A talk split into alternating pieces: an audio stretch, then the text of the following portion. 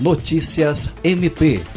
Acatando a tese do Ministério Público do Estado do Acre, o juízo do Tribunal do Júri condenou Juscelino Damasceno pela morte com arma branca de sua ex-companheira Rosângela da Silva Oliveira.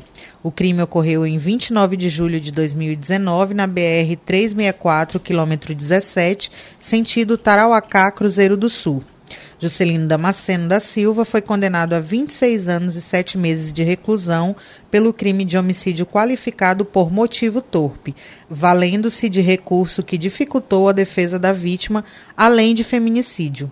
O julgamento aconteceu dia 2 de março e teve a atuação da promotora de justiça Manuela Canuto de Santana Farrar. A promotora relatou que o crime causou grande repercussão no município de Tarauacá, haja vista a crueldade em que o autor ceifou a vida de sua ex-companheira.